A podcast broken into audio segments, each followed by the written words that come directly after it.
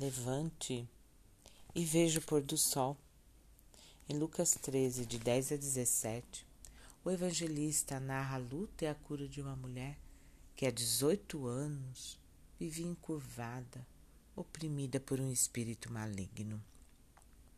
Há 18 anos sem conseguir ver o pôr do sol. Há 18 anos sem ver o sorriso ou as lágrimas de seus filhos há 18 anos, sem poder encarar os olhos de quem a acusava ou a humilhava. Note que era um espírito que a oprimia, uma carga muito pesada para se levar. Existem ainda hoje pessoas oprimidas pelo de, pelos demônios. Sofrem com o peso da culpa, de um pecado, de uma angústia, de uma depressão que lhes suga as forças e a esperança.